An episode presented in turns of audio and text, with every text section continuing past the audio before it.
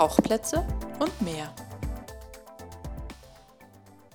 Hallo und herzlich willkommen zu unserem neuen Tauchpodcast Abgetaucht, Tauchplätze und mehr. Herzlich willkommen. Ich bin die Manu. Ich bin der Reggie. Manche von euch kennen uns vielleicht von unserem unter Anführungszeichen alten Podcast. Da waren wir noch wandernd unterwegs, aber jetzt sind wir hauptsächlich unter Wasser und nehmen euch jetzt in unserer ersten Episode mit zu einem Lokalhelden in der Münchner Umgebung, den eigentlich jeder Taucher kennt. Eigentlich. Den, den Echinger Weiher. Den Echinger Weiher. Man sagt auch der beliebteste Tauchplatz im Raum München. Und böse Zungen sagen, so viel gibt es da nämlich gar nicht. Was nicht so ganz stimmt, aber man muss schon sagen, ähm, wir haben in Bayern ist nicht ganz so einfach wie zum Beispiel Leute in Mecklenburg-Vorpommern oder Sachsen und dergleichen. Ist viel, viel angenehmer bei denen, bei uns nicht ganz so. Deswegen haben wir uns gedacht, wir fangen jetzt mal an, die Tauchplätze der Region, also die, die Highlights sozusagen, so ein bisschen zu beleuchten und ähm, zu zeigen, dass man eigentlich doch dort ganz gut tauchen kann. Ich muss gleich lachen, wenn du sagst Highlights und Seetauchen, das geht nicht so richtig zusammen. Also das werdet ihr merken, ich, bin, ich selbst bin kein großer Seetauch-Fan. Das muss man, glaube ich, auch irgendwie erst werden. Aber ich will ihn ja auch nicht schlecht reden, den Weiher. Also ich bevorzuge, wenn ich ehrlich bin, auch immer lieber ein, es muss kein Warmwasser sein, aber ein, ein Meer mit viel Fischreichtum oder schöner Unterwasserlandschaft. Aber ich habe in den Jahren äh, doch die, den einen oder anderen See für mich entdeckt, wo ich einfach ganz gerne tauchen gehe, weil ich gern tauche.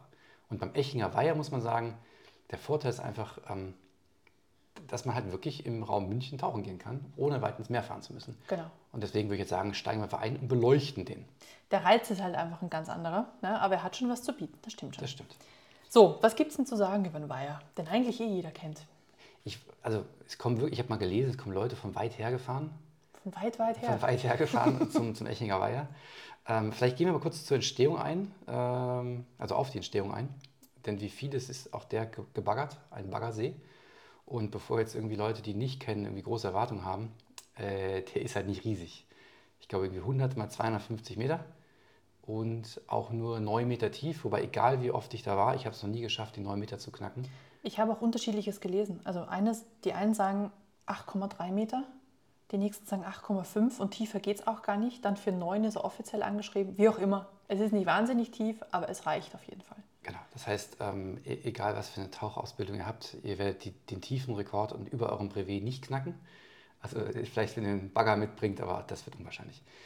Genau, ich glaube, Ausbau war irgendwie 1965 von der A9 oder so ähnlich. A9 oder 92 ist aber auch irrelevant, weil er liegt direkt am Autobahnkreuz, deswegen egal, ist halt bei der Entstehung der Autobahn halt entsprechend ausgebuddelt worden und seitdem gibt es den auch. Ich weiß aber nicht, ob seitdem auch oder kurz drauf dann getaucht werden konnte, aber ich glaube, das ist auch gar nicht so relevant. Wahrscheinlich. Ist ja auch eine Privatperson, die gepachtet hat. Ähm, das heißt, es ist kein öffentlicher See im klassischen Sinne, so wie der Starnberger See oder sowas. Habe ich gesherlockt. Martin Zaglauer ist der Pächter von ähm, diesem See und das schon offensichtlich seit vielen, vielen Jahren. Gerüchte sagen, er sitzt nur noch auf einer Südseeinsel und sammelt das Geld ein, was er ähm, mit diesem See einnimmt, aber da kommen wir dann später zu. Ähm, genau, aber eine Baggersee, Grundwasserzufluss, sonst wäre es ja dann irgendwann auch kein See geworden. Und dadurch aber halt zwei Vorteile oder ein Vorteil, ein Nachteil. Vorteil relativ gute Sicht in der Regel und Nachteil halt immer relativ frisch äh, und auch im Sommer nicht sehr warm. Zur Sicht muss ich sagen, ich habe gelesen, dass Leute bis 20 Meter Sicht hatten, habe ich noch nie erlebt. So groß ist er ja fast gar nicht. Aber fast, ja. ähm, also ich würde sagen, an guten Tagen 15 Meter kann man aber schon schaffen. An schlechten Tagen äh, haben Leute auch behauptet, Armreichweite, ist aber vor allem durch die vielen Tauchschulen und Tauchschüler bedingt, die dann halt da viel aufwirbeln und durch die Gegend ähm, flossen, hätte ich jetzt beinahe gesagt. Aber in der Regel, so fünf bis acht Meter kann man echt gut schaffen und das ist ja für den See auch schon nicht so schlecht. Das ist richtig. Temperatur, nur weil du es gesagt hast, ähm, variiert ein bisschen, natürlich je nach Jahreszeit. Er hat mehrere Quellwasserzuflüsse. Deswegen ist das Wasser auch immer gut ausgetauscht und mehr als 12 Grad kriegt er auch wohl nicht. Also ich, ich hatte mal irgendwie 12, ich hatte mal 10, aber ich glaube, ich habe einfach für mich gesagt, 10 Grad hatte einfach durchgehend. Also auch im Winter. Ich hatte auch im Winter eigentlich, was war es, November und ich komme Februar nie unter 10 erstaunlicherweise. Mhm. Deswegen würde ich sagen, ähm, also man sollte schon einen Trockenanzug mitnehmen, aber es sieht nicht so aus, wenn man da direkt erfriert. Also, also ich habe auch gelesen, dass mindestens die Guideline ist, du solltest Nassanzug 7 mm und eine Eisweste wäre nicht schlecht. Ja, also besser, besser halbtrocken. Aber das also, ist halt schon sehr, sehr fresh. Ist wirklich schattig. Das Schöne, er hat kein Eis im Winter, das heißt nämlich, da komme ich zum nächsten Punkt, Dieser See ist tatsächlich ganzjährig betauchbar. Und man darf auch, ne? Also da grätscht irgendwie kein Fischer rein und sagt Schonzeit und so Ja. weiter. Man kann wirklich 365 Tage dort tauchen. Von Sonnenaufgang bis Sonnenuntergang. Ja, und lasst, lasst euch nicht irritieren von irgendwelchen äh, Öffnungszeiten, die auf so mancher Webseite stehen. Natürlich variiert die Öffnungszeit Sonnenaufgang, Sonnenuntergang in den Jahreszeiten. Deswegen einfach da gucken. Heißt Nach- dann aber auch, genau, heißt nämlich dann kein Nachtauchgang. Richtig. Aber weil im Sommer oft recht voll, ähm, würde ich da fast empfehlen, dass man entweder unter der Woche tauchen geht oder sehr, sehr früh. Wobei jetzt waren wir gestern gefühlt echt früh und es waren trotzdem, wie viel da? 20, 30 Leute? Es waren wahnsinnig viele Leute, aber ich glaube, die hat es auch alle rausgezogen, weil das gefühlt der erste Tag war, wo sie nicht geregnet und kalt war. Deswegen war das wohl einfach der perfekte Tag, auch für Tauchschulen, dass sie Ausbildungen dann auch machen können. Also, man kann da mal ganz gut mal vorbeifahren, ähm, aber ja, man muss einfach, vielleicht guckt mal vor bei den lokalen Tauchschulen, was die denn so anbieten. Was ich, wenn die gerade so einen Rescue-Diver-Kurs haben, ist das vielleicht nicht der richtige Tag. Dann dürfte es A voll und B die Sicht ja auch nicht mehr so toll sein. Wir haben ja schon über Kosten gesprochen, ähm, ne, 10 Euro mittlerweile. Ich habe Webseiten gefunden, da waren es mal 6. Mittlerweile sind wir bei 10. Die Inflation hat auch hier hart zugeschlagen. Aber ich würde sagen, 10 Euro für, für einen ganzen Tag tauchen, theoretisch, ähm, ist eigentlich noch okay. Es woanders auch teure Gelegenheiten. Wichtig ist an der Stelle, man soll das Geld überweisen ähm, auf eine IBAN, die ihr auf der Seite vom Echinger Weiher findet. Deswegen einfach mal Echinger Weiher in Google eingeben und dann findet ihr das. Wichtig ist Name und Datum draufzuschreiben auf die Überweisung, denn das ist euer Beleg. Graue, vor grauen Vorzeiten hieß es mal, es gibt einen Automaten.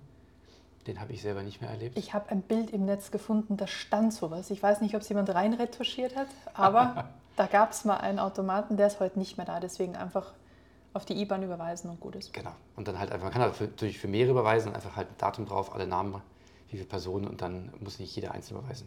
Also behaupte ich einfach mal. Wir haben es zumindest immer so gemacht, es hat sich keiner beschwert. Solange die Summe des Geldes stimmt, bin ich mir sicher, dass der Inhaber damit kein Problem hat. Das denke ich auch. Ohne Vor- Vorbehalt, hätte ich beinahe gesagt.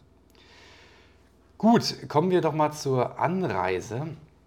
Die ist nämlich auf der einen Seite einfach, auf der anderen Seite nicht so einfach. Also es gibt nämlich zwei Seen. Es gibt den Echinger Weiher und den Echinger See. Und hier ist ganz, ganz wichtig, dass man zum Echinger Weiher fährt, weil im Echinger See darf man offiziell nicht tauchen oder nur mit ganz bestimmter Genehmigung. Deswegen Echinger Weiher. Also wenn ihr dort seid, an einem wunderschönen Tag und ihr seid allein, dann seid ihr vermutlich am falschen Fleck. Oder dann ganz viele Badegäste. Äh, genau, ihr kommt nicht dann einfach die, die A9, fahrt ihr einfach ab und haltet euch dann halt Eching die Abfahrt. Und ich würde einfach sagen, Google Maps ist euer Freund. Und was ihr auf jeden Fall machen dürft, ihr dürft zum An- und B-Laden, dürft ihr ähm, bis zum Weiher ranfahren, euer Zeug raus. Und dann müsst ihr in dieser Teerstraße, Asphaltstraße, da gibt es ganz viele verschiedene Bezeichnungen. Nichtsdestotrotz, also quasi am Ende von diesem Schotterweg ist eine, so eine Straße, da kann man stehen. Und da dürft ihr auch stehen. Nicht am Weiher. Nicht am Weiher, genau, weil sonst wäre es da knallvoll und man würde auch nicht mehr rauskommen, weil das in die eine Richtung tatsächlich dann quasi eine Einfahrtstraße ist. Und ist ja wohl auch Naturschutzgebiet. Ist ein Naturschutzgebiet, Genau, deswegen korrekt. ganz wichtig, ähm, dass man sich da auch dran hält. Und natürlich, wenn man es halt ganz oft falsch macht, ist ja immer das Risiko, dass irgendwas verboten wird. Deswegen bitte dran halten. Und das kann auch schnell voll sein, je nachdem, wann man kommt, weil natürlich auch Leute mit Hund dann natürlich parken und mit ihrem Hund spazieren zu gehen. Das heißt, also Stoßzeiten, vielleicht wirklich mal vorher gucken. Deswegen, ich überweise mir erst dann das Geld, wenn ich sehe, wir tauchen da heute auch und nicht irgendwie so drei Tage im Voraus, weil ich dann einfach im Zweifelsfall feststelle, heute doch nicht. Ja, zuletzt waren wir um 9 Uhr dort und es war wirklich schon bummvoll. Ja. Also deswegen Ja. so zum Einordnen früh dort sein und dann hatten wir auch gut Chancen, Platz zu finden. Es gibt am See selber drei Zugänge, also drei Einstiege, hätte ich beinahe gesagt. Ähm, der Einstieg 1 ist quasi genau da, wo dann auch man mit dem Auto anhalten kann. Man kann zwar mit dem Einstieg 2 und 3 auch noch mit dem Auto hinfahren, aber die meisten sind bei Einstieg 1, das ist eine Wiese. Da geht es auch relativ flach rein, das ist so ein Kieseinstieg. Das heißt, na, wenn man auch mal irgendwie was üben möchte oder ein paar Tauchstelle dabei hat, das ist ganz praktisch, weil man dann nicht gleich alles kaputt macht ähm, im Kies. Nämlich da kann man gut stehen, gut einsteigen. Und ähm, genau, auf den Wiesen ist in der Regel auch genug Platz, äh, um sich da auszubreiten und alles vorzubereiten. Würde ich sagen, kommen wir vielleicht noch zu den Sehenswürdigkeiten, weil deswegen geht ja tauchen. Richtig. Eine Sache wollte ich aber noch fragen. Der See liegt auf 460 Meter, ist faktisch ein Altitude Dive, oder? Ab 300 Meter, korrekt. Genau. Also, wenn man dann entsprechend in äh, die tiefere Lagen wieder nach Hause fährt oder über höhere Lagen nach Hause fährt, müsste man drauf achten. Das Gut. war so klar, dass sich die Katze auch meldet. Genau, die Katze ist den ganzen Tag im Bett und kommt jetzt pünktlich zum Podcasten dazu. Ähm, genau, aber da er nicht sehr tief runter geht, ähm, auf, ne, auf maximal 8 Meter und ich glaube auch nicht irgendwie Ewigkeiten drin bleibt, müsste man eigentlich kein Problem haben mit Okay. dem Bergtaucher. Sehr gut. Genau, Sehenswürdigkeiten. Es gibt äh, vier Plattformen, das ist jetzt vielleicht nicht so sehenswürdig, aber halt super zum, zum Üben oder zum irgendwelchen Sachen machen. Äh, auf einen von diesen Plattformen gibt es auch einen Hai. Der lag aber mit dem Bauch nach oben, der sah nicht so gesund aus. Vielleicht schläft er gerade. Vielleicht schläft er, Oder bestimmt. vielleicht bringt gerade einen Sender an, dann werden die ihm auf den Rücken gedreht. Also so ein Mini-Plastikhai natürlich, das ist so eins von den Dingen. Äh, ansonsten, ähm, ich glaube, das absolute Highlight dieses Sees ist Oscar. Oscar, das Alien. Kennst du denn die Geschichte hinter Oscar? Äh. Diese Legende. Ich bin mir sicher, du wirst sie erzählen. Also, ich weiß nicht, ob das stimmt, ne? weil sonst würde man es nicht Legende nennen. Aber es ist wohl so, dass der Pächter lange Zeit einen Karpfen im Weiher hatte und den hat er Oscar genannt, weil er war halt relativ groß. Der Karpfen ne, hat halt dann auch irgendwann sein Lebensende erreicht und jetzt ist halt der Karpfen nicht mehr da. Und dann ist plötzlich Oscar aufgetaucht, das Alien. Und keiner weiß, wo es herkam. Nein. Und wenn du dich meldest und sagst, ich war's, dann kannst du vermutlich auch mit einer Anzeige rechnen, weil es ist ein Naturschutzgebiet und du darfst auch nirgendwo was platzieren oder versenken. Aber seitdem ist da Oscar drin und das Alien hat auch nur deswegen den Namen Oscar bekommen, weil halt Oscar der Fisch weg war und so hat die Idee des Geistes von Oscar dann weiter im Weiher lebt. Ich verstehe. Ja, aber Urban Legend, keine Ahnung, ob das stimmt, aber man erzählt sich das. Die Altvorderen erzählen sich das. Hast du eine genauso spektakuläre Geschichte zu der Entstehung des Einkaufswagens? Äh, ja, der wurde vermutlich von ähm, Leuten von Ikea mal zusammengeschraubt. Und wer auch immer das dann im See versenkt hat oder im Weiher versenkt hat, es ist immer noch dort. Genau, es gibt dort einen Einkaufswagen. Richtig. Ich habe aber gestern festgestellt, dass dieser Korb, in dem man ja was reinlegen kann, bei so einem Ikea, Der Ikea oben drin hängt. Der nicht mehr oben hängt, der Ja. liegt jetzt unten. Also entweder sind die, die harten Ströme oder der hohe Wellengang des Sees äh, haben ihn äh, vielleicht runtergerissen. Nein. Also man merkt schon manchmal, dass wirklich Leute in diesem See nicht ganz so achtsam sind. Man darf zum Beispiel den Grund nicht berühren, das Mhm. ist die Vorschrift des Sees. Und ich würde diese Dinge auch empfehlen für den Einkaufswagen und Vergleichbares, damit ganz viele Leute ganz lange Freude an diesen Dingen haben. Genau, man darf auch viele andere Sachen am Weiher nicht. Kein Lagerfeuer, nichts versenken. Also deswegen Ja. keine Ahnung, wo der, wo der Einkaufswagen herkommt. Dann auch den Grund nicht berühren. Man darf nicht übernachten. Man darf auch drin nicht scootern. Also Genau, tatsächlich auch nicht Boot Scooter im fahren. See. Genau, man darf auch keinen Kompressor betreiben und auch nicht drin fischen. und auch nicht freitauchen. Mhm. Gehen wir kurz noch durch, was man noch so finden kann in diesem tollen See, bevor wir auf äh, ein, zwei Sachen ergänze zu dem, was du gerade gesagt hast. Und zwar der Einkaufsbaum, äh, Einkaufsbaum, der Weihnachtsbaum beim Einkaufswagen ähm, ist mittlerweile auch schon Jahre gekommen. Den kann man nicht mehr so richtig erkennen, aber man wird noch erkennen, dass er nicht natürlich dort gewachsen ist. Aber dem fehlt der Schmuck, ne? genau, der Schmuck ist weg. Ich glaube, hat er jemals mit Schmuck Mhm. Ich weiß es nicht, aber sonst wäre es kein, kein Weihnachtsbaum. Aber man erkennt ihn durchaus noch als Weihnachtsbaum. Und natürlich der Römerhelm, wo man sich auch fragt, wie ist dieser Römerhelm da reingekommen.